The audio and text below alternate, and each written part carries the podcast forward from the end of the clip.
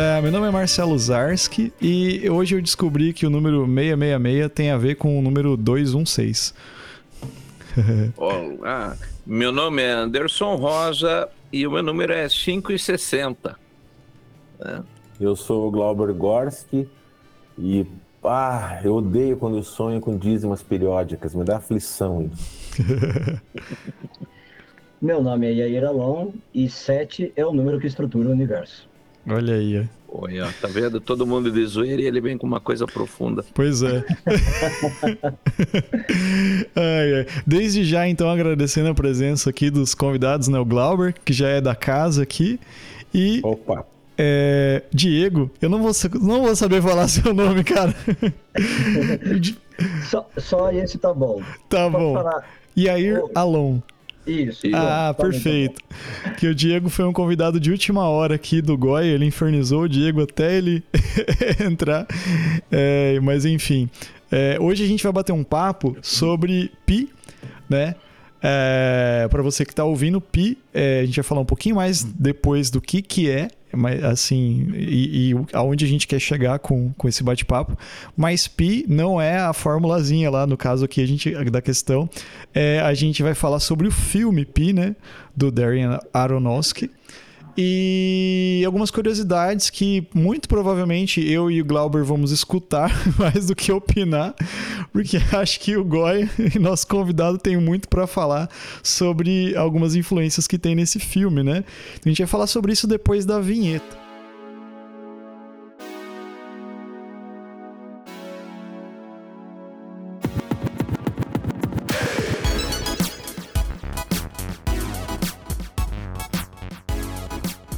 Então, assim, gente, só para quem tá ouvindo, então, é Pi, né, do Darren Aronofsky. Ele é um filme de 98. Ele é o primeiro, né, assim, é, filme do, do Darren, né, que, vamos dizer assim, que deu uma despontada nele. Na verdade, não, porque teve um outro depois, né? Teve um antes, né? Mas que era um curta, umas experimentações dele, mas esse é considerado o primeiro filme dele. E esse filme, é, ele foi um filme totalmente baixo orçamento. Ele emprestou grana de vários amigos dele para financiar, para fazer esse filme. É, e meio que depois ele ia repor essa grana se o filme desse bilheteria. É um filme que trata de um. É, basicamente a história de um cara que é um super matemático. E esse cara, um gênio da matemática, e ele sofre com dores de cabeças de cabeça muito intensa. Durante o filme todo tem essa, essa coisa dele com a dor de cabeça, ele é um cara da matemática, e, e, e ele tem essa, essa pira de. Ele descobre que é um. Dentro da, da, da matemática, né? Da, do número pi, ele descobre um número que, entre aspas, tem explicação para pro, vamos dizer assim, para tudo que, que, que permeia o universo, vamos dizer assim, para todas as coisas do mundo. Mais ou menos isso, essa é a ideia do filme.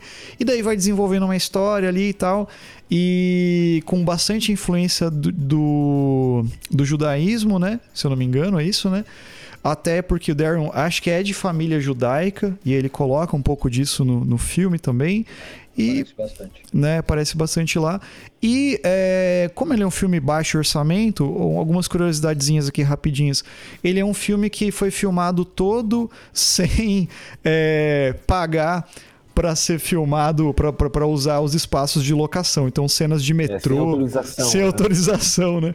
Então, é, as cenas eram feitas meio que com alguém da produção vigiando, para eles poderem filmar e se aparecesse a polícia, eles meio que, tipo, ó, tipo, desbaratina aí, né? Vaza. Vaza, né? Então é mais ou menos essas curiosidades do filme. É um filme que eu não sei se ele está disponível em algum streaming, mas é um filme já bem antigo, então muito fácil de achar ele na internet. Se eu não me engano, no YouTube você encontra. É, e tem várias análises do filme. Acho que a gente vai trazer uma, uma discussão aqui, é, além dessa discussão do cinema, né, da, da, né, uma discussão um pouquinho além por causa do Goya, que trabalha com, com essa parte mais assim, e o Diego, que eu não vou conseguir lembrar o nome dele de novo aqui agora. E depois eu queria, cara, que você falasse do, desse teu nome, né? Que você, você tem esse, o nome, vamos dizer assim, de batismo, né? Que acho que é isso, né? E depois esse nome que você se apresentou. Enfim, desculpa, eu falei pra caramba. Passo a bola. é, eu vou dar uma, uma, um comentáriozinho que eu acho que o mais importante do, do filme, assim, é trazer essa, esse pensamento que não é uma coisa inédita, né? Mas eu acho que é usado ali de forma artística, diferente do Donald no País da Matemática, que é uma tentativa da Disney de, de apresentar ali a matemática para as crianças de uma forma lúdica, né? Mas eu acho que o filme Pi, ele a primeira coisa que chama atenção nele é, é tentar apresentar a Kabbalah, que faz parte da, do misticismo é, judaico, né, um, um, pensamento judaico mais profundo, é, como é uma resposta, né? Porque ele, ele é um matemático que ele vai chegando num determinado ponto em que ele, ele descobre, ele percebe né, que a matemática rege o universo, mas não só naquilo que a gente conhece, né? Que nem a física newtoniana, física quântica, toda essa coisa, mas chega um momento que você cruza é, é um limiar.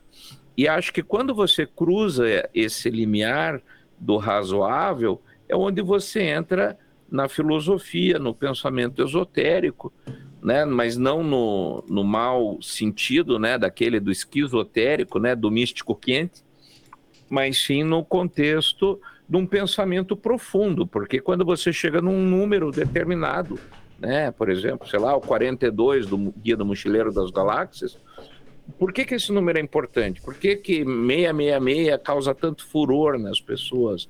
Por que, que 216 vai ser? Por que pi? Né? Então, quando a gente tenta significar esses números, é que entra num terreno mais pantanoso. E que aí a ciência né, e a matemática, a ciência exata, vai se misturar com a religião. Então, eu acho que isso é uma coisa muito interessante, a tentativa dele é de apresentar, apesar de ser um thriller, né? Eu acho que muitas pessoas do, do público acabaram despertando, assim, a, até para um pensamento, pô, existe esse troço aí, vamos ver qual é, né? Por causa do filme dele, né? Esse filme, para mim, ele foi muito bem sucedido nesse quesito aí, né? Vai lá, Glauber.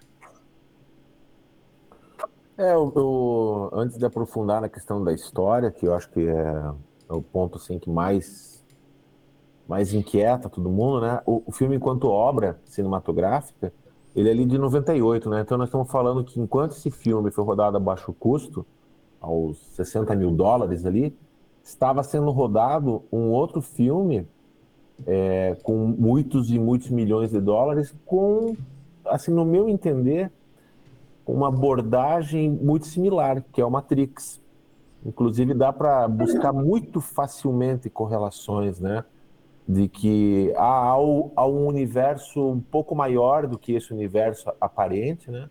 Tem a questão dos números, inclusive algumas opções até de é, estéticas de narrativa ali, da câmera se, apro é, se aproximar dos números, né? Como se estivesse entrando dentro dos números e em dado momento, lá no final, ele vai para um espaço em branco, né? quando ele há um contato mais transcendente, quando ele tem acesso a esses números.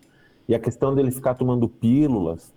É, eu não pude, hoje, assim, revendo o filme, é, não fazer essa correlação como era um, era um momento narrativo assim de, de, de consumo é, muito apropriado, né?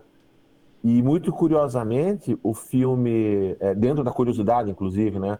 Eu, eu fui dar uma olhadinha. As pessoas, os amigos, ele, ele fez como a gente faz hoje em dia com um apoia-se, um catarse, né? Uhum. Ele vendeu cotas de 100 dólares para financiar o filme. E depois que o filme rendeu, ele devolveu 150 dólares para quem. Então, quer dizer, foi um bom uhum. negócio, né? E como que ele conseguiu esse sucesso? Aí é o truque, de novo, né? do diabo que usa seu maior truque, fazer de conta que ele não existe. Parece que um filme de 60 mil dólares fez carreira. Na verdade, ele ganhou o Festival de Sundance, ele é um filme pequeno, um filme de festivais. Ele ganhou como diretor e a distribuidora, acho que era a Artisan na época, pagou um milhão de dólares pela, pelos direitos do filme de distribuição. Então ele é um filme que custou 60 mil e um milhão de dólares para a gente poder consumir hoje. Ele está, pelo que eu vi, disponível para nós em streaming no YouTube, é, via aluguel mesmo, via locação. Assim. Uhum. Assim. E nas pesquisas que eu fiz, eu me deparei com uma surpresa curiosa. Ele, em março último desse ano, ele foi relançado no cinema, remasterizado em 8K, em salas IMAX nos Estados Unidos. É, então, curiosamente, talvez por fazer 25 anos né, do, do lançamento do filme, fizeram alguma, é, alguma algo mais comemorativo em relação a isso. É, mas, assim, com relação à proposta né, estética do filme, o preto e branco, pouco cinza, muito preto e muito branco. Né? O filme de altíssimo contraste, né? Uma, talvez uma tentativa meio, digamos, binária, né? De não dar outras camadas de leitura, com uma decupagem muito clássica, uma direção e interpretações, atuações excelentes. Mas quando um diretor consegue pegar com pouca verba um filme e construir classicamente, claramente o mercado, né, a indústria é, vai se apropriar é, do, do talento, né, do, no caso do diretor. E, de, portanto, que a, a filmografia sequente dele é, é incrível, né? Você pega Hacking para um Sonho, né? E, e vai adiante, né? Vai com Mother, vai agora com o próprio é, Baleia, né? Que também é dele. E ele sempre é inquieto, né? Sempre com uma proposta de inquietude de pessoas que não estão satisfeitas com, com ao, ao seu redor, eu vejo assim. E ele transpõe isso para o filme. O filme, quando eu vi na época, e eu vi em VHS, logo depois que ele foi lançado, fez um hype e tal, eu reconheço que eu não gostei, sabe? É porque ele me incomodou de um jeito desagradável. E agora revendo, eu reconheço que ele me incomoda de um jeito perturbador. Uhum. Hoje eu estou muito mais pronto para consumir esse tipo de filme do que o Glauber de 25 anos atrás. É, e principalmente com relação a esse aprofundamento desse questionamento com relação à obsessão, né, traços de obsessão que permeiam também a filmografia do, do Aronofsky. É, a gente fica observando isso, faz esse espelho para o nosso dia a dia. E, inclusive, já passando a bola para frente, eu, eu quero dizer assim que nessa minha revista do filme, essa revisitada, uh, me chamou muito a atenção uma frase quando vai, vão vão os, os, rabinos, né, vão fazer uma coação em cima dele, fazem um sequestro dele, porque querem o um número, querem o um acesso ao código de Deus, né? É, ele fala assim: é, os números não importam, o que importa é o que está entre os números. E isso me chamou muita atenção, porque eu fiquei pensando o tempo todo, quando a gente busca resultados absolutos, para explicar várias coisas ao nosso redor, muitas vezes a gente perde a oportunidade de se perceber organicamente. E por mais que na natureza a gente tenha números em tudo, como, em tudo, como o próprio Donald é, explica no país da matemática, né? É, cara, eu acho que tem algo que está sempre em balanço. A gente está sempre entre os números, né? A dízima periódica ela é convidativa nisso, né? Porque para você chegar no 6 vezes 6 vezes 6, você passa por toda a infinitude de frações, né? Mas aí é uma berlinda para mim, eu vou até esse ponto. Eu sempre fui bom em matemática, mas esse universo já me assusta um pouco. Me assusta um pouco querer traduzir as coisas em números. E eu queria saber de vocês por que, que isso acontece nessa saga humana de querer transformar letras em números, números em letras e tentar construir uma equação nessa relação homem-divino, vocês que são um pouco mais humanos do que eu. Eu vou deixar o Iair falar. Ele acha que tem compromissos ali a cumprir. Então vou deixar ele falar para ele dar o ar da graça em relação a essas temáticas aí. Ah, eu, eu, nem sei se eu tenho muito para contribuir, adorei o que o Glauber estava falando, né? E é muito legal ver o ponto de vista de alguém que trabalha com, com cinema, é, essas perspectivas todas e as curiosidades até por trás, né, de como é que o filme foi gravado, a questão da, da produção. É, mas eu, eu, uma coisa que eu gostei muito do Glauber que é, do que o Glauber falou é realmente o incômodo que o filme causa, né? A, a mim foi a mesma impressão. E, sinceramente, a primeira vez que eu vi o filme, eu só continuei porque eu vi que tinha o, tema da Kabbalah por trás, né, do misticismo. Porque a minha vontade era parar o filme. Falei, mas que filme porcaria, que filme uhum. louco, que filme chato, né, parado. E só vou continuar porque tem essa temática aí aparecendo. Então já tinha aparecido o Rabino, já tinha aparecido a Cabala, e aí falei, bom, vamos. E hoje eu já vi o filme umas quatro, cinco vezes para tentar ver outros significados e e desdobrar alguma coisa. Mas o filme em si realmente ele perturba. Não é um filme né, gostoso de ver ou agradável de ver. Né? E aí você começa, é bem o que o Glauber falou, a maturidade com que você vai vendo, né, faz você perceber outras coisas. E nisso também o, o filme é bem cabalístico. Você vai descobrindo significados, né? Isso é muito legal. É, eu não lembro onde que eu li alguma resenha sobre o filme que uma vez perguntaram, ligado ao que você estava falando, né, Goya? É, perguntaram pro, pro diretor se o filme era sobre matemática. Ele falou, na verdade não é bem sobre matemática, né, o filme. É, é, ele é matemática só no sentido assim que quando o filme foi feito estava muito na moda falar daquela teoria do caos, aquela matemática popular que o pessoal gosta de ouvir sobre algumas coisas, né? De achar padrões e que com padrões eu posso eh, prever o mundo. Então, lá no caso, é ele tentando descobrir ações da bolsa, né? Ficar milionário do dia para noite e tal. Então, esse é o mote do filme, né? Mas não é exatamente um filme sobre matemática. Tá? Matemática é o, a desculpa para fazer o filme, né? É, é, muito mais sobre outras coisas. Uh, enfim, e aí nesse sentido eu acho que o filme é muito mais, não sei, pelo menos como eu vejo, é, é um filme que está tentando falar sobre talvez espiritualidade, né? Sobre como você tá é, tem um modo de ver o universo, de entender o universo de uma maneira mais holística. Uh, qual é o papel do ser humano? Qual é o papel do, do, do homem, né? Uh, do ser humano consigo mesmo, a questão da dor de cabeça que a gente começou a falar, né? Uh, como é que os outros entendem o que você tem de achado, a sua relação com o cosmos, né? E, e como essa relação é pessoal e você não consegue transferir. Então, como o Glauber estava falando, vem os rabinos lá e fala assim, me passa a chave, né? É, me passa o número que você encontrou. E nessa passagem ele fala assim, não adianta passar. O número é, fui eu que descobri. Essa revelação é minha, né? Não adianta eu falar para vocês qual é o número que eu descobri, o número que chegou para mim, porque esse número funciona para mim. Né? Então, não é uma revelação para todo mundo. Essa é a ideia também que a Kabbalah muitas vezes vai, vai falar. Então, eu entendo que, nesse sentido, a gente não está discutindo muito matemática. Né? Ou a matemática está sendo discutida no sentido enquanto ela faz sentido para você pessoalmente, né? como você está usando a matemática para mediar a, a, sua relação com o universo. O que, que a matemática como uma ferramenta, né? E aí, o que, que você faz com essa ferramenta? Se eu der um pincel na mão de um artista famoso, a gente sabe o que ele pode fazer. Se eu der um pincel na mão de um, de um chimpanzé, não serve para nada, né? Aquele pincel não serve para nada. É a mesma ferramenta na mão de, de duas criaturas diferentes faz toda a diferença.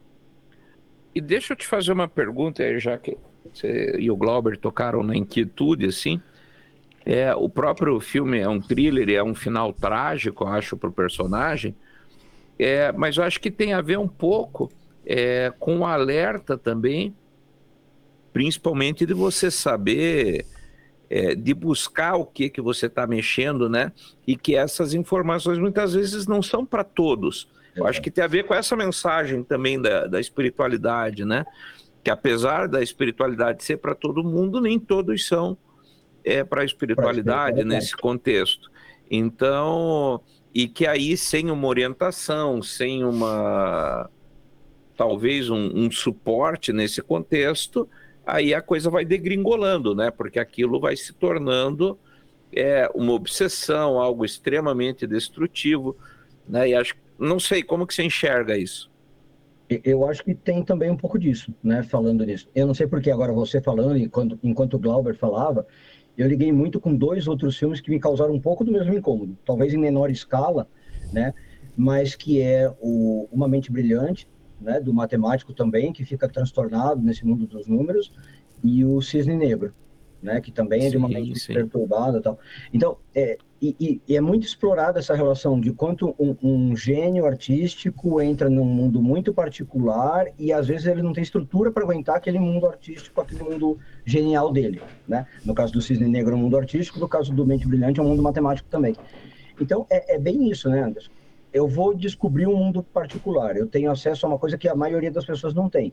Legal, e com isso eu faço descobertas sobre Deus, vamos pôr Deus aí num, num sentido bem amplo. Eu, me revela todo o universo mas e eu tenho estrutura para isso que está sendo revelado? Muitas vezes não. É, essas descobertas elas vêm para desmoronar o meu universo interno, né? Então é um preço que eu quero pagar, né? Às vezes é um preço muito alto a se pagar para chegar nisso aí, né? Uh, então tem uma cena muito muito interessante ali do filme que ele põe a furadeira, né? Perto da cabeça, a, a ponto de querer abrir a cabeça ali por causa da, da angústia, da dor de cabeça que está tendo. Então é isso, Anderson. Eu acho que realmente não é uma coisa acessível para todos, né? E é o que os misticismos do mundo, né, os esoterismos, como você falou, no sentido positivo da palavra, sempre disse.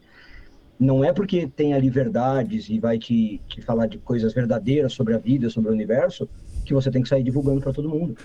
Porque é, isso toca em coisas que às vezes desestrutura uma pessoa e não necessariamente faz bem, né? Apesar de serem verdades. É, você sabe que esse fim de semana eu estava dando aula aí em São Paulo e justamente uma das coisas que eu alertei o pessoal é isso, porque todo mundo, ah, eu quero desenvolver minha evidência, eu quero desenvolver mediunidade, eu quero desenvolver. E uma das primeiras regras, até o Regard coloca isso com muita propriedade, é você estar tá com a tua saúde em dia, tanto física quanto mental. Porque o que essas coisas fazem é amplificar. Então, na realidade, se você não está com a tua cabeça no lugar, ela vai sair, mas você não vai arrumar. Então, é um erro você achar, por exemplo, ah, vou estudar Kabbalah é, e ela vai me trazer equilíbrio na vida.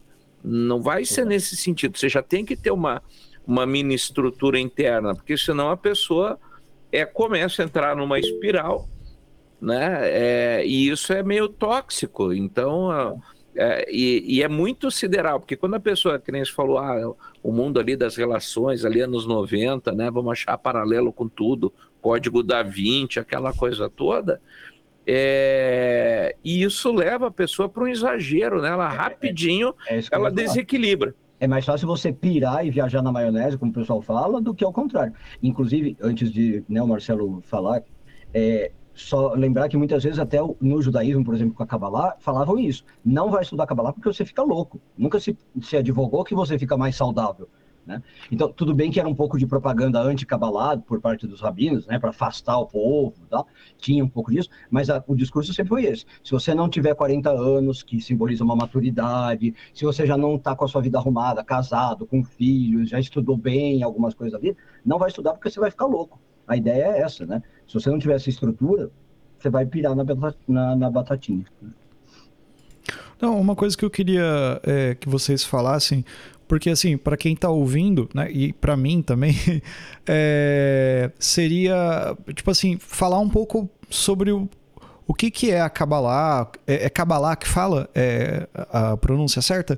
O que, que é? Assim, eu sei que o assunto pode ser bem amplo, mas talvez assim, só para dar um norte para as pessoas que estão ouvindo, né? Ah, Kabbalah é isso, é aquilo, como é que é? Só, só para ter essa para a gente começar a compreender um pouquinho mais, porque isso aparece bastante no filme, né? Pelo que vocês colocaram ali, né? Até tem os rabinos e tudo assim.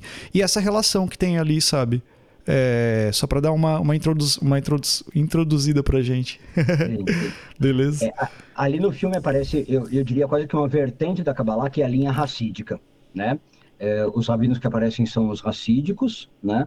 É, que é um misticismo mais moderno, mais popular, né? Mais recente. E que, bom, basicamente a Kabbalah, ela tenta ver o quê? É, entender o cosmos, entender o universo, tá?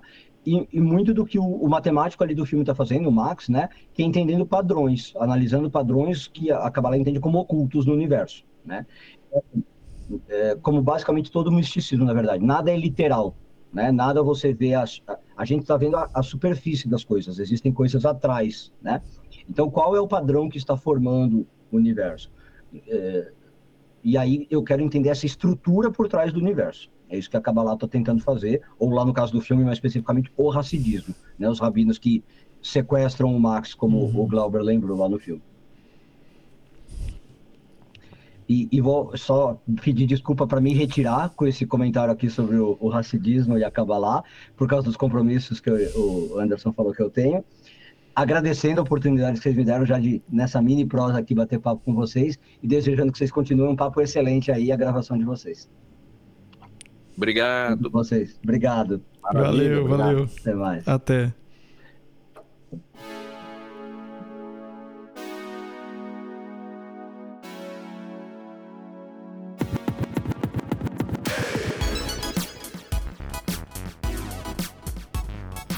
Ô Anderson, dá, dá sequência nisso e já assim fazendo uma pergunta meio chula, emendando nisso. É... Quando fala de Kabbalah, a gente não está falando de numerologia, né? São coisas diferentes, certo? Isso, são coisas diferentes. É, a Kabbalah, assim, num sentido também bem amplo, é, falar para o leigo, né? Ela, ela é essa é uma tentativa de compreender o universo. Então, ela nasce, né? A, o Gerson, Gerson Scholem, ou Gerson Scholem, como seria mais abrasileirado, ele é um acadêmico da Universidade lá de Israel e ele define a Kabbalah como a interpenetração do platonismo, né, do movimento neoplatônico tal, no pensamento judaico. Então, basicamente, é, ela, ela tenta dar um sentido para o universo, para o mundo como um todo, né? E perceber, fazer você perceber que existem é, outros elementos, né? Que não é uma é, não é uma coisa assim, é, por exemplo, que a matemática não é uma coisa tão exata quanto parece, né? É, e, e vice-versa. Então, por exemplo, quando você vai ler uh, nesse contexto, e no filme também explora um pouquinho disso, é, você tem, quando você vai estudar, por exemplo, um texto bíblico, é, na Kabbalah você tem algumas escolas na exegese cabalística, né, no estudo aprofundado da Torá. A Torá são os cinco primeiros livros da Bíblia, que compreende ali o Pentateuco, né? Gênesis, Gênesis Êxodo, Deuteronômio, Levítico e Números. Né? E aí elas fazem parte desse pensamento. E Tanar é o conjunto inteiro ali do Antigo Testamento, né? O catolicismo depois faz o Novo Testamento, mas o Tanar ele vai compreender a Torá e mais outros livros proféticos, provérbios, aquela coisa toda. É, e aí você tem, num primeiro momento, é uma interpretação, existe uma coisa chamada fórmula do Pardes, né, que ela é, essa palavra pardes é, seria o, o, um pomar, né, que se referência ao paraíso, né, e a palavra é o notaricon. O notaricon, o que, que ele é? Um, uma espécie de acróstico. Lembra no colégio quando você fazia poesia com o nome é, da pessoa que você gostava? Ah, então eu gosto da Ana, né? Então, é, Ana, alma notável e avoada, né? Então você faz ali o acróstico, né?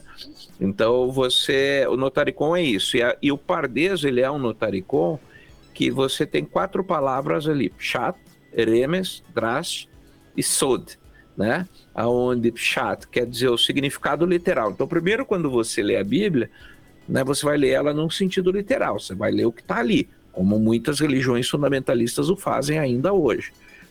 Num segundo momento, você diz: opa, mas não é só isso. Tem um. ou é, será que é isso, né? Que eu estou lendo? Aí você entra no Remes, que é um, uma coisa simbólica, né? Você percebe, opa, então, de repente, Noé não conseguiu botar né, um casal de todos, todos os animais, mas ele tentou preservar né, a, o mundo que ele conhecia, por exemplo. Aí, aí faz sentido. Aí você entra num outro nível que é o Drash, né? que seria um sentido aprofundado, um sentido mais avançado, que isso vai abrindo respostas para você. Isso vai começando a te dar um outro sentido, né? E você vai trazendo respostas. E aí, quando você faz essa busca, essa pesquisa por esse insight, que tem a ver com o Drash, você entra em Sod. É uma interpretação secreta. Né? Então, a Kabbalah ela, ela vai estudar, por exemplo, tentar fazer você entrar nesses quatro níveis de entendimento. Né? E daí é onde você começa é, a, a, pirar o cabeção, porque você vai perceber que no, no mundo você vai ter números que se repetem, números que às vezes fazem mais sentido que outros, números que você considera simpático, números que você considera antipático, mas mais do que isso, é, ela vai acabar conduzindo você, eu acredito, assim, dentro da minha vivência com, com o tema, é uma busca por si mesmo e uma busca pelo divino, sabe? É, eu já falei isso em outros lugares. Muitas vezes, quando você encontra isso, aí entra numa perspectiva meio Matrix tal, e, e, do próprio EPI, é, de que quando você é tocado por isso, isso vem como uma brasa, né, uma faísca, uma fagulha, que queima na tua cabeça e daí você não consegue é, desligar, porque você diz, eu, eu preciso ter essa resposta.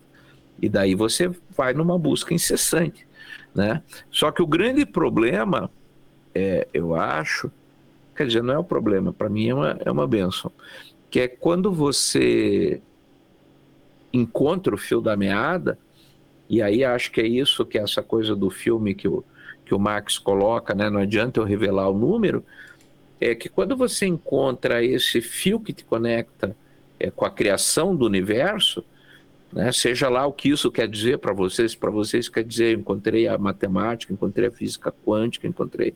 Aí é contigo. Mas quando você encontra esse fio da meada, é... daí tudo mais meio que perde um pouco o sentido, sabe? É, e aí você. E aí acontece uma coisa no bom sentido, que aí é onde entram os poetas, os místicos, né, todos os gênios, né? é, que ele vai naquela direção eternamente, ele não tem para onde ir fora ali. Né? Então é um vínculo que, que se faz e a hora que esse vínculo se estabelece, cara, muda. Né? Eu defino isso, inclusive, Jimi Hendrix, Mozart, esses caras assim que tiveram essas produções, principalmente os meteóricos, assim, né? Você vê que Hendrix ele não queria é, gravar discos de sucesso. A busca dele era pelo som perfeito, a, a, tirar a música que ele tinha na cabeça dele. Né? Mozart também, ele, ele queria colocar aquilo que ele ouvia. Né? E você vê, por exemplo, que nem no filme lá do Amadeus, é como aquilo era incômodo para o Salieri, né? Que o Mozart pensava fora da casinha. O Mozart dizia, cara, você não vê? E o Salieri, cara, eu não tô vendo, eu não tô vendo. Porque ele ia só no formal, né? Ele só ia ali no, nessa coisa do, do pardês, né? Ele só ia no sentido literal da música. É, agora, quando chega num determinado ponto, você atravessa. Né? Os músicos de jazz, MT Smiles, tem isso, né? Então ele atravessou aquele, aquela membrana, né? A hora que atravessou, velho, não tem o que fazer, daí você perdeu o cara. É, não sei eu, se, é eu quero... pergun... se era isso que você perguntou, mas. Não, não era. Quer dizer, não foi. A resposta que eu esperava não era essa. o que é ótimo. Deixa eu até colocar que a gente está transcendendo o filme e, e, isso é maravilhoso. Quando um filme consegue é, ser transcendido de sua própria narrativa. Como eu sinto falta disso, sabe? Vou falar para vocês dois. Ontem participei de um, de um pequeno bate-papo e, e, foi antes de ontem, enquanto nessa semana que a gente está gravando aqui esse podcast, né? Foi dia do cinema nacional e aí perguntava, ah, quem que vai no cinema ainda? Quem que assiste filme em casa, no cinema? Eu falei, cara, assistir filmes a gente assiste em qualquer lugar. Agora, ir ao cinema é uma outra coisa, tem um processo ritualístico nisso, né?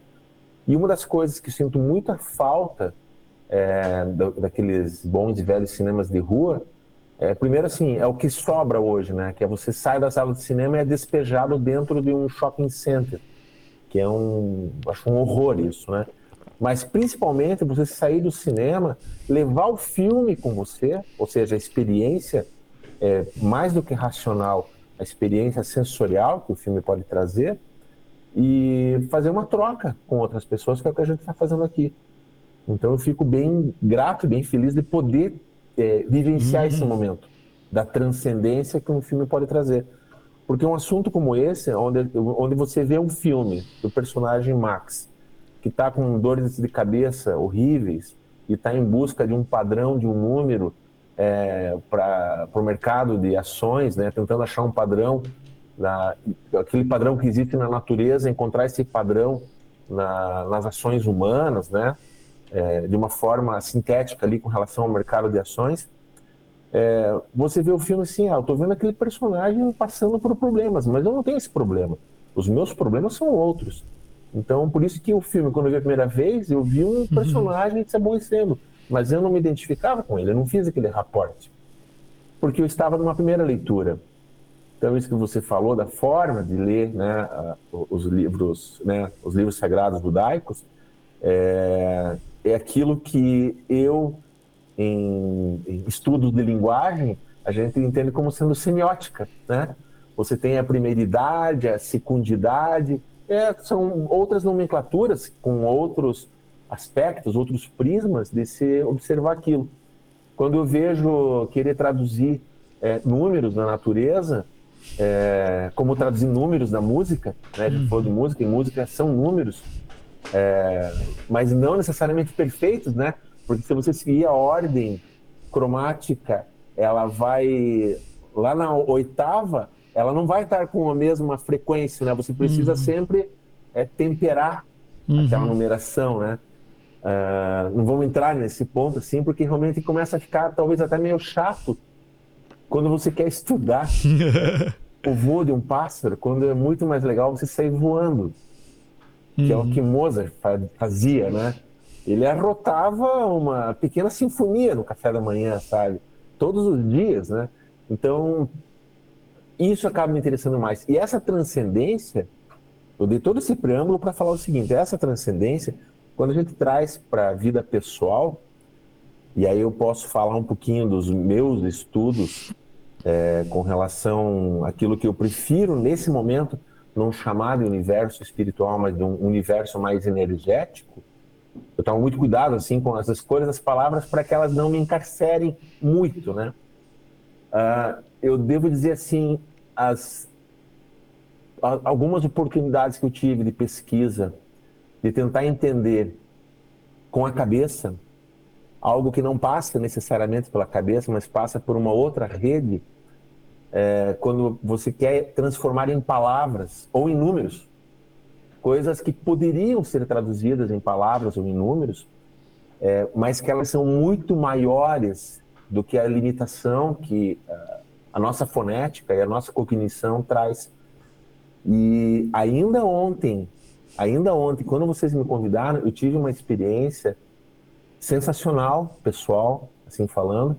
Alguns podem chamar de espiritual, alguns podem chamar de energética, mas eu chamo de uma experiência pessoal. É, e a partir do momento que você tem essas experiências, são mais do que insights, mais do que epifanias, são momentos de sentimento. Você não quer mais estudar. Você só quer respirar aquilo, né? É como, ah, vou entender como é que funciona a construção de uma melodia via números, né? Então, o ritmo, é, as notas, as, o tempo, as colcheias, semicolcheias, as quiálteras, as tercinas e tal. Cara, chega uma hora você só quer assoviar, porque você achou uma melodia maravilhosa e você vai. Você até sabe que você está assoviando em tom maior e você não quer cair num tom menor, né? Mas você não quer mais estudar aquilo no sentido cognitivo. Esse é o ponto, sabe? E esse é um ponto aí, assim, voltando para o filme, o personagem, Max, ele era extremamente cognitivo. Tanto que a dor dele não era em nenhum outro lugar do corpo que não fosse a cabeça porque a, toda a, o sofrimento dele passava pela, pela cognição, né? Então esse reducionismo do personagem, ele vai explicar dentro do próprio filme a sua própria fonte de dor e de sofrimento e também o seu próprio entendimento, né? É, até sem dar o spoiler, né? Mas o final ele pode ser entendido como um final trágico, mas ele pode ser entendido também como um final libertador, né? Num bom sentido, inclusive, num bom sentido, porque o é, você ser um como é que é o nome do estudante que estuda pássaros? Ornitólogo. Ornitólogo, é, um né? ornitólogo. Cara, é muito melhor você ser pássaro, né? É muito melhor, desde que você tenha asas, né? Mas se você não tiver asas e não puder ser um ornitólogo, cara, então vamos construir um avião, né? Aí a gente usa a matemática de novo, né? Usam os números para a gente poder simplesmente fazer aquilo que a gente quer, que é voar, né? Voar mais alto. Um pouquinho de poesia é legal também, né? Aliás, a própria poesia tem sua matemática, né? Sim. Mas não é a matemática que dá a beleza da poesia. Ela só está a serviço de algo que transcende. Então, a transcendência acaba sendo o que, pessoalmente falando, acaba me interessando mais. É, não, e você vê que o próprio Marx ele começa tentando encontrar uma, uma riqueza e no, desenvol, no desenrolar da história é, isso perde totalmente a importância, Sim. né? É, é, esse, o argumento inicial morre, né? Porque depois que ele descobre que, que eu acho que é, que é essa questão aí, né? É, e mostra que nem tudo. Porque o que, que acontece? Tem um adágio, sabe, na alquimia, Glauber, que diz assim: é, que se você começar a alquimia tentando buscar a pedra filosofal, a única coisa que você não vai achar é a pedra filosofal.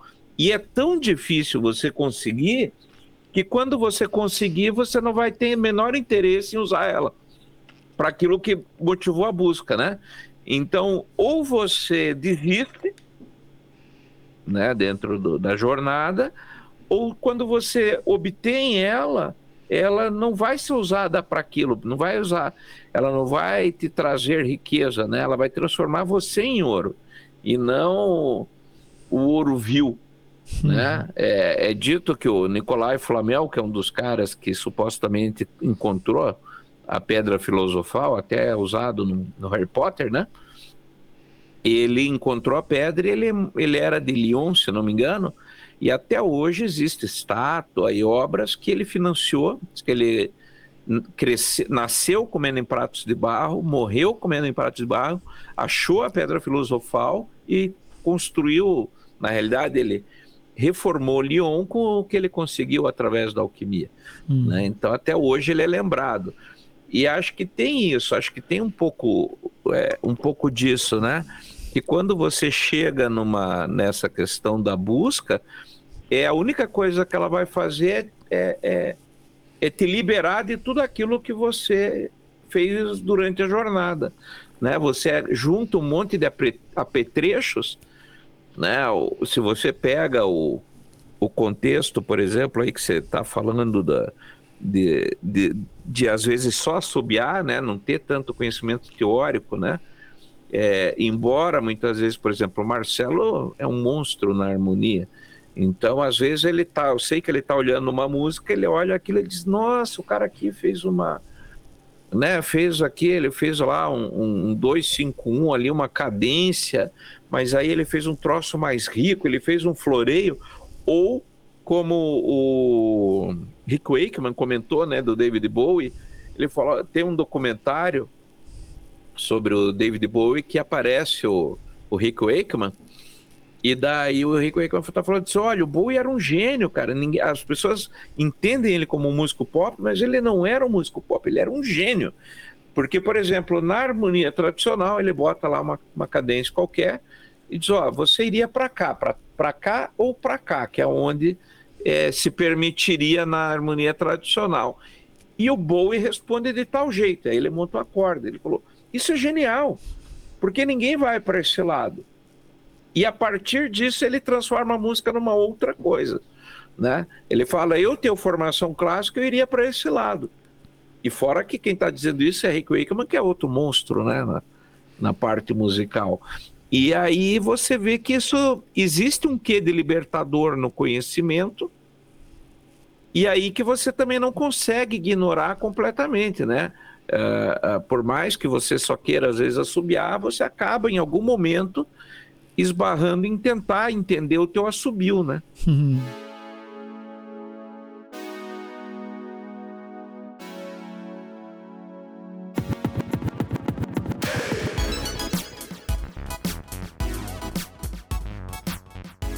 o Glauber trouxe essa ideia da.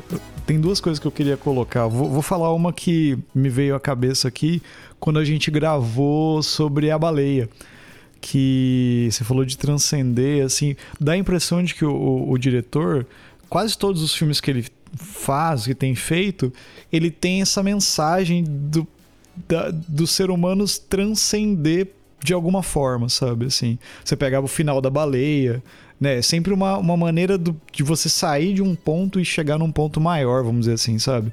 O lutador tem isso também. O, o próprio cisne negro também tem um pouco, sabe, da, da sabe de você ter essa coisa de transcender. O Árvore da Vida eu vi recentemente de novo, também total. Até tem umas coisas muito legais lá que eu queria. A gente podia gravar uma hora assim sobre esse filme assim. Lembrando que o termo Árvore da Vida também tem relação com a Kabbalah, viu? Olha aí. Só pra... Então, mas é, é, esse ponto que eu queria colocar. E a outra coisa que, que, que veio, quando, tanto quando o Glauber falou de, de, desse lance de. Às vezes você só quer, tipo, tá vivendo o negócio ali, vamos dizer assim, tá vivendo aquele momento sem ficar se questionando, e, o, e o Goya colocou também isso depois.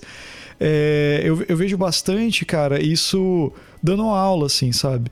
É, a, a, a, gente, quando o aluno é, gosta de, assim, tá fazendo aula de música e, e, e quer entender, vamos dizer assim, toda essa entre aspas aí, matemática da música, né? É, é legal porque você, você começa a relacionar as coisas. Mas chega um ponto, cara, que dá a impressão de que você não quer mais saber dessa matemática e você simplesmente quer tocar e quer ouvir, sabe? Você não quer mais questionar. É, um, um, tempo atrás, já tem uns anos, uh, nesse período quando entrou a pandemia, a gente não podia fazer apresentações com os alunos nem nada porque não, não rolava de ter eventos maiores com o público, né? Então a gente fez um, uma, uma coisa que era gravar é, vários vídeos com os alunos tocando. A gente escolheu umas músicas e a gente montou um repertóriozinho deles tocando como se fosse um collab, cada um fazendo a sua parte, sabe? Depois juntou isso numa edição, né? E a gente escolheu uma música assim do Depeche Mode que eu adoro, que é Enjoy the Silence. E, e cara, pro... eu fui tirar a música, eu nunca tinha tirado, e, e, a progressão dos acordes, ela faz uma coisa que eu, que eu não consegui entender o que que ele faz. E eu fiquei pensando, quando o Guai falou, pô, de harmonia e tal, eu falei, cara, eu, eu não conseguia sacar de onde que vinha aquilo lá. Mas era tão bom, cara, que eu falei, ah, sabe de uma coisa? Foda-se, tipo, é legal de ouvir, sabe? Então é, é, é muito interessante que é, essas questões que vocês trouxeram, eu fiquei pensando nisso, sabe? Ultimamente, cara, eu tenho, eu tenho tocado bastante, né? Eu tenho tocado é, som instrumental e tal. E até a última vez que, que eu toquei, o, o tava também. E, e, foi um negócio tão legal, cara, que você falou do momento que você vivenciou, vivenciou um momento tão bom que fazia. Eram pessoas que eu não tocava há muito tempo né, junto. A Lisier, que é uma amiga nossa de, de, de tempo, assim, já trabalhou comigo, já tra... né, tocamos junto há muito tempo. A gente não tinha tocado há muito tempo. E ela sentou na bateria, ela, ela é batera, para tocar, e, e ela simplesmente tocou e rolou alguma coisa. Que eu saí, sabe quando você lava sua alma, assim, você fala, porra, que legal. E, e, tipo assim, eu não tenho ideia do que, que aconteceu, sabe? Do que, que eu fiz, do que, que rolou no momento. Tanto que era improvisação livre e tal. É, isso é sinergia, né? Sim, cara, foi muito legal. Então, quando vocês estavam falando disso, eu tava pensando nesses momentos, nessas coisas assim, cara. E são questões. E, e como é bom ver que, tipo, um filme como esse traz essas questões, né? Que você fica, porra, que nem você falou de transcendeu toda a ideia do, do filme, né, cara? Muito legal dividir isso com vocês aí. É, Prazer. Não, e, e, viu, Marcelo? Uhum. É, e é muito legal, porque você, você acabou de trazer coisas aí, juntando com o comentário do Glauber, sobre o Pi e sobre a baleia e essa coisa do Aronofsky de, de trazer essas angústias humanas você vê que, curiosamente, ó, deixa eu fazer um paralelo que não sei nem se o Glauber fez. Ele é sagaz, mas vamos ver se ele fez, porque eu fiz agora com você falando. É, a baleia termina como? Com o personagem principal ascendendo, né? Ele uhum. vai em direção à luz, né? Ele torna-se luz. E curiosamente, em 98, né, no Pi, a primeira cena do Pi é o contrário. É ele vindo à luz e ele faz um comentário, né? 913, nova pe nota pessoal. Quando eu era criança, minha mãe me disse para não olhar para o sol. Então, uma vez, quando tinha seis anos, o fiz. Os médicos não sabiam se meus olhos algum dia sarariam. Eu estava apavorado, sozinho naquela escuridão, e lentamente a luz do dia rastejou através das bandagens e pude ver. E aí aqui tem uma nota muito interessante de Kabbalah, porque na árvore das vidas, o topo da árvore, que é Keter, é, você tem lá três luzes superiores, né? Keter, Rochma e Binah, as três supernas, e você, além de Keter, você tem o véu da existência negativa, é Ein, Ein Sof, Ein o nada ilimitado e a luz ilimitada. Keter, a primeira, primeira das três luzes, ela é, ela é representada por cristais. Então, por exemplo, no tarô de Crowley, quando você pega carta ali que tem cristais desenhados na carta, quer dizer que está próximo a Keter, porque o cristal é uma forma sólida de luz. É quando a luz torna-se material, né? No entendimento da Kabbalah. E você vê, e aí você tem um outro véu ali, os véus da existência. Então, por exemplo, você tem o véu de Paroré, que vai ter justamente essa conotação que ele dá ali. Ele, você vai tirando as bandagens e vai começando a enxergar as luzes superiores. E a existência, segundo a, a, né, o pensamento e a filosofia é, judaica, você Deus é a, a, luz principal, Or, né? É, a Enzof Aur, né? A luz ilimitada. E daí, quando a criação ocorre, então, toda essa glória é espalhada pelo universo, né? que é a, as sefirotas, os vasos da árvore da vida, só que esses vasos não aguentam a glória de Deus, se rompem e geram o mundo que a gente conhece. Né? Que aí nós vivemos no mundo físico, em Malchut, lá na outra ponta.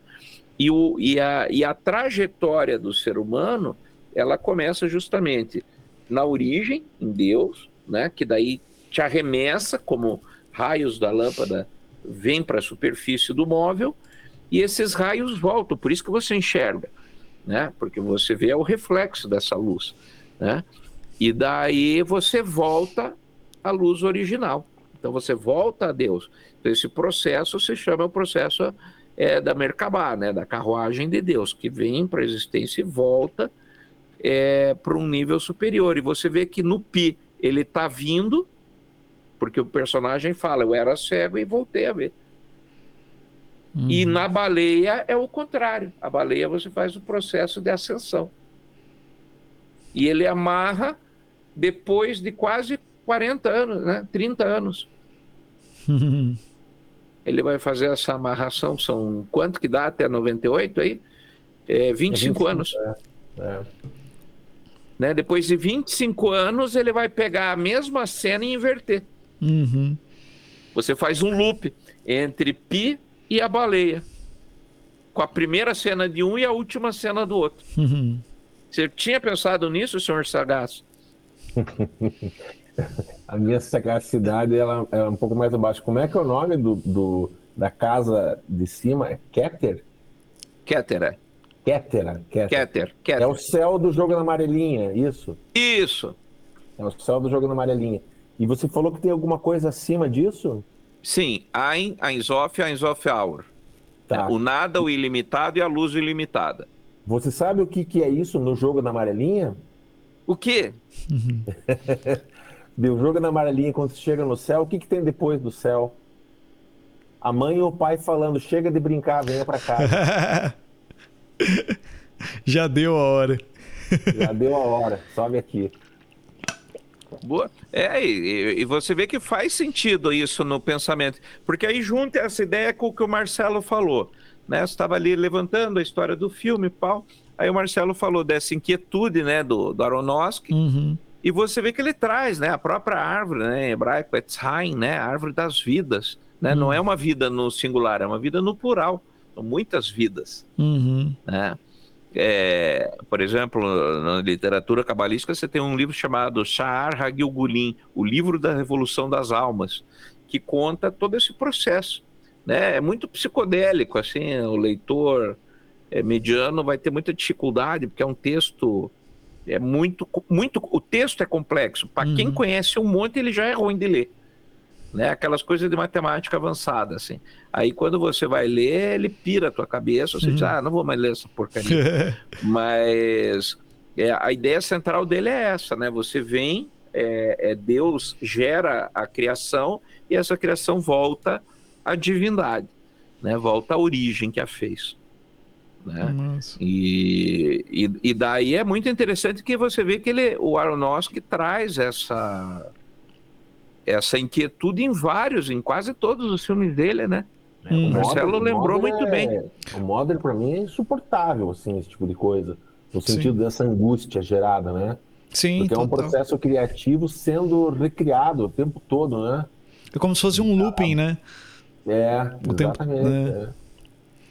Tanto que o, o, filme anterior dele, que foi, acho que o, o Noé, né? O Noah. Sim. É, é quase que uma fábula, né? Ele é, tem uma outra pegada. Ele meio que presta conta ali da, daquela leitura, né? Que não é o, o não é bíblico, cristão, né? Uhum. É do, do outro livro, né? Da outra narrativa, não lembro agora qual que é, mas é, é ele faz uma coisa um pouquinho mais ipsis literis no sentido de a narrativa original já contém sua poesia, né? Não uhum. preciso fazer a florear mais. Né? É, exatamente. Né? Então, mas de qualquer forma, eu acho muito angustiante. E é um maravilhoso contador de histórias, né?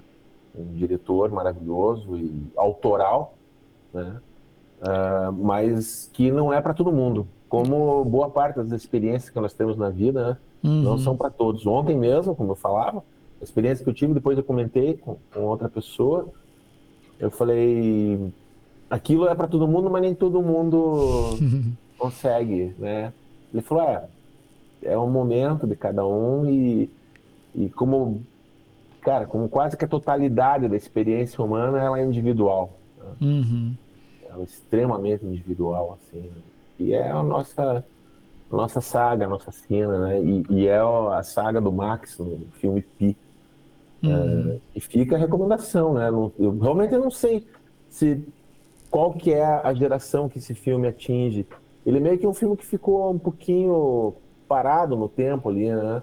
Uhum. É, acho que a geração mais nova aí, a turma da geração Z, acho que não teve muita oportunidade de consumir. É, mas eu acho que ele cai, né? Cinema, né?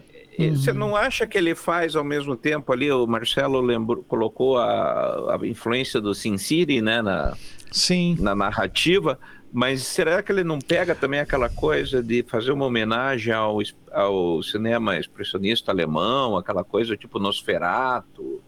De cara ele pega isso, de cara ele, ele já me jogou para isso, para o expressionismo, né? Ele uhum. vai para isso, ele vai ali pro, é, inclusive com relação às formigas e essa coisa de, da montagem, ter um take de um close, né? Extremamente fechado as formiguinhas, uhum. ou mesmo ele olhando pelo olho mágico, né?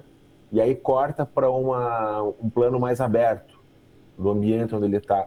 E ele faz isso muito. Ele, é, cara, ele escreve a, a decupagem dele, a forma dele contar através dos enquadramentos, ela é mais do que clássica, ela é perfeita mesmo. Ele é um filme, ele se pode utilizar quem quiser estudar cinema.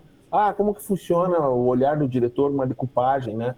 É, entender eixos, enquadramentos, nível de câmera. Cara, pode pegar o e estudar. Ele é acadêmico nesse sentido. Hum. Ele é uhum. perfeitamente é. acadêmico. É. E ele entra no. Ele também puxa uma lembrança daquele filme.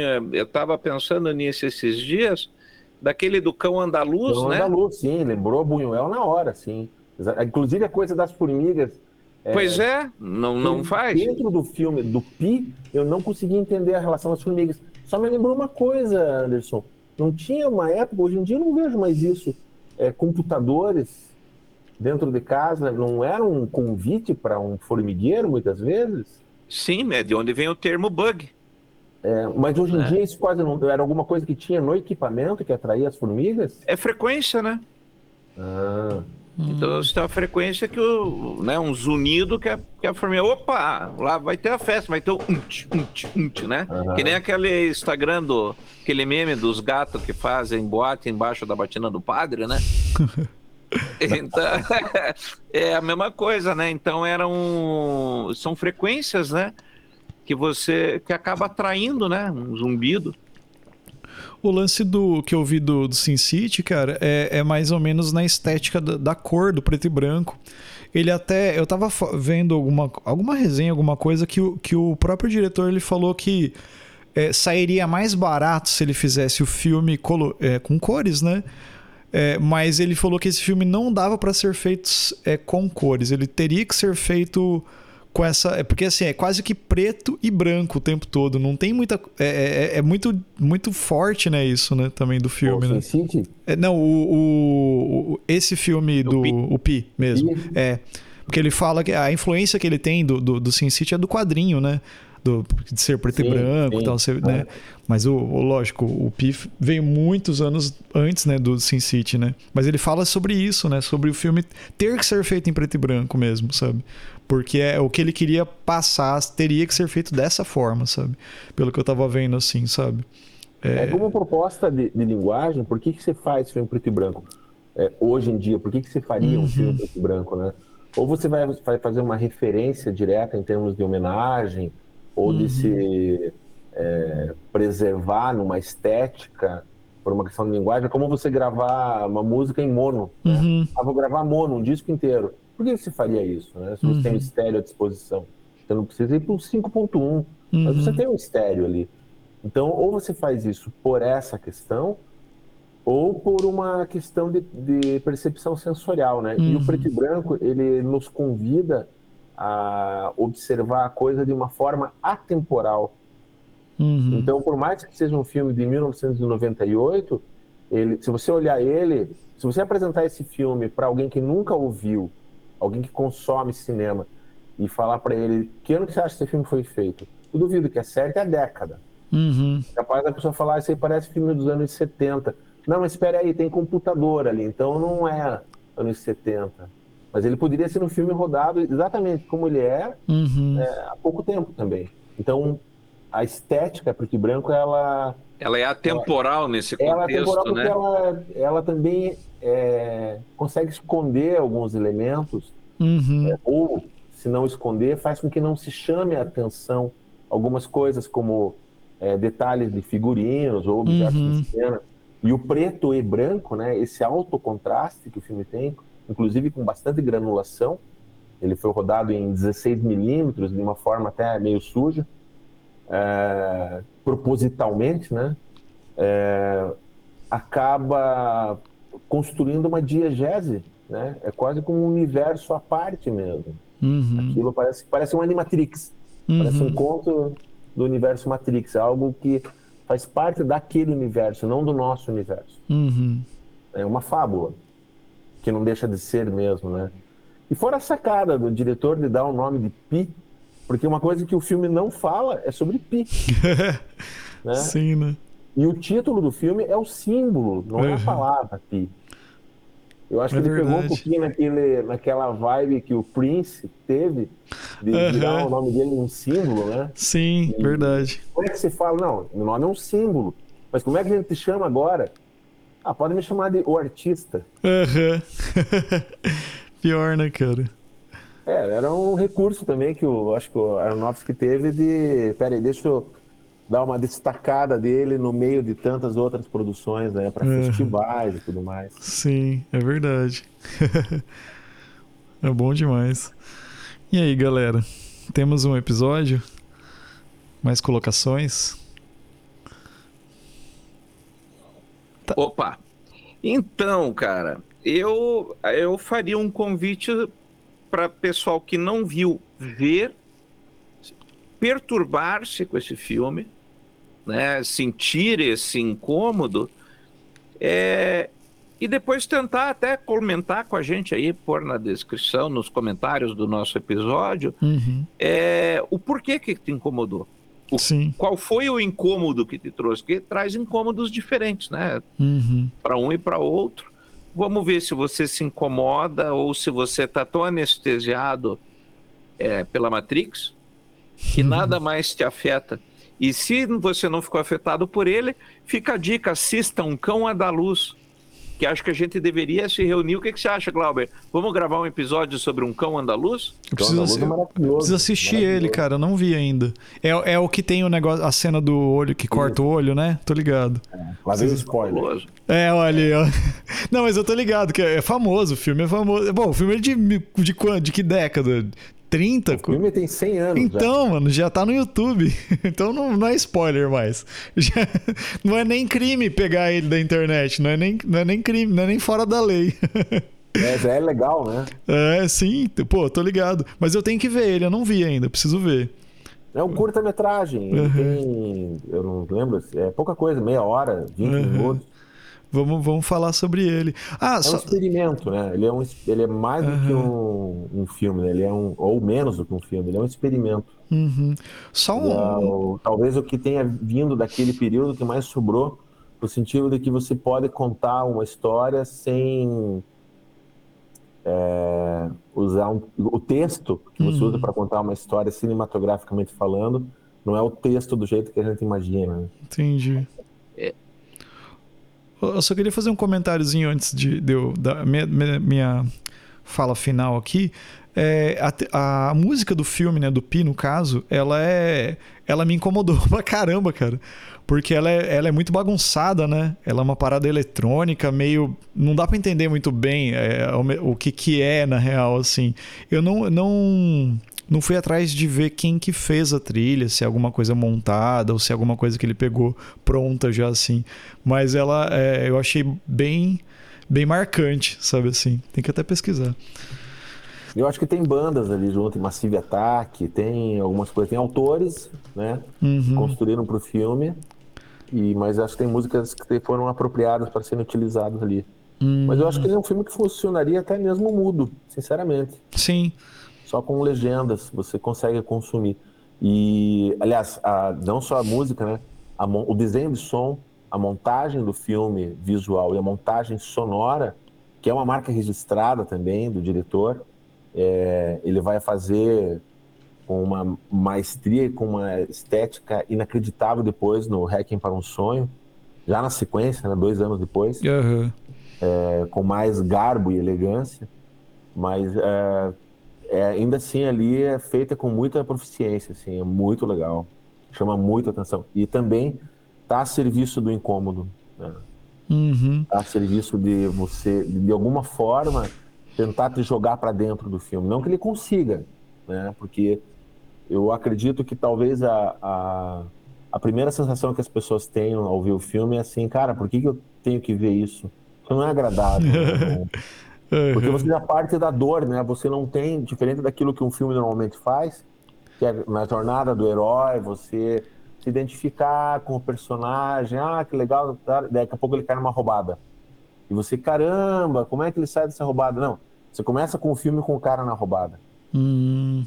E aí você não, pô, o problema é dele, né? Não é meu. né? Ele que resolve esses problemas.